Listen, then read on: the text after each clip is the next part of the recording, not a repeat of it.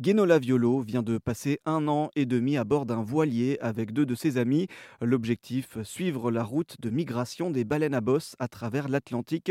Un périple dont elle tire un documentaire qu'elle diffuse actuellement un peu partout en Vendée et dans les pays de la Loire. Juste après notre appel, elle s'apprête d'ailleurs à le projeter dans un cinéma de sa région.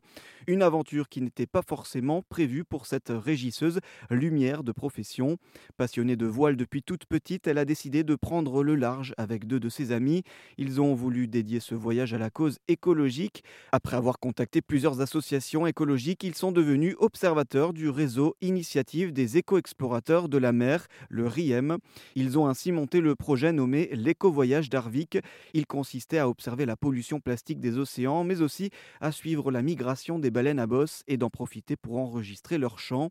Et elle partage avec nous l'un des moments qui l'a le plus marqué. On a une rencontre incroyable en Islande, donc euh, vraiment à la, à la fin du voyage, après un an et demi du coup à, observer les cétacés, on a eu une rencontre euh, incroyable avec des baleines à bosse, euh, une journée vraiment euh, magnifique avec l'eau qui était vraiment la mer comme un lac et on a eu huit baleines à bosse qui étaient en train de se nourrir, qui gravitaient autour du bateau. Donc nous on était vraiment euh, immobile et euh, il y en a plusieurs. Voilà on a pu aller faire un petit tour en, kayak aussi et elles ont pu voilà vraiment se elles, on a vu leur curiosité elles se sont approchées elles ont fait les tours du kayak. On a pu vraiment les observer de très très près.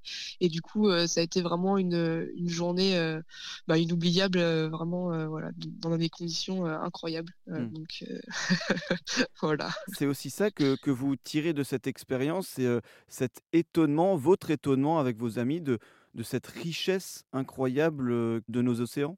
Bah oui, c'est vrai que euh, c'est quelque chose que je dis un petit peu au début, euh, en tant que bah, on était sur l'eau sur notre bateau et c'est vrai que on avait, moi j'avais tendance à penser que bah voilà c'était juste quand on partait en traversée, j'avais un peu peur de cette grande étendue d'eau sans fin, voilà où on va être un peu coupé de tout et en fait non, on se rend compte que c'est bah, qu'il y, a plein de vie en fait là-dedans et qu'on n'est pas tout seul au milieu de l'eau, il se passe plein de choses et c'est vrai que cette découverte elle a été bah, très puissante. C'est pour ça aussi qu'au retour, nous, on n'a on pas repris nos métiers d'avant. On a vraiment envie de continuer justement dans cette voie de, euh, sensibiliser euh, à la protection des océans parce qu'on a vraiment, enfin, on s'est vraiment rendu compte de, sa richesse et de toute l'importance que ça avait de le protéger et de toutes les, aussi malheureusement, euh, voilà, les océans sont, au cœur de, de, pas mal de sujets environnementaux. Donc, il y a vraiment beaucoup de choses à faire pour les, pour les préserver.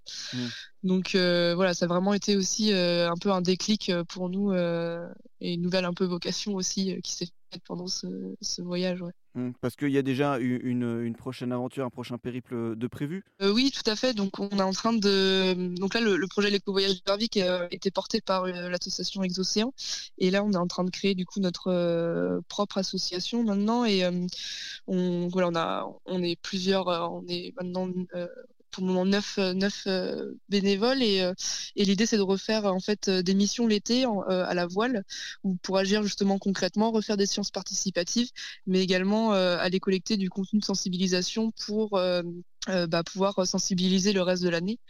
Donc je suis également en train d'essayer de, construire avec euh, une amie là des, ateliers euh, pédagogiques pour les écoles primaires. Enfin voilà, on est vraiment en train d'essayer de développer euh, ce côté sensibilisation et de voilà, on a vraiment envie de, continuer là-dedans sur plusieurs années. Donc voilà, on prend un plus grand engagement et on essaye vraiment de, développer du coup aussi le volet sensibilisation un maximum, toujours lié avec ce côté un peu aventure aussi, qui est à mon sens un axe aussi intéressant pour entrer dans ce sujet qui fait un peu rêver.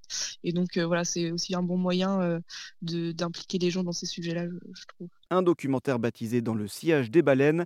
Après chaque séance, l'équipe prend le temps de discuter avec le public et d'écouter ensemble le chant de ces baleines.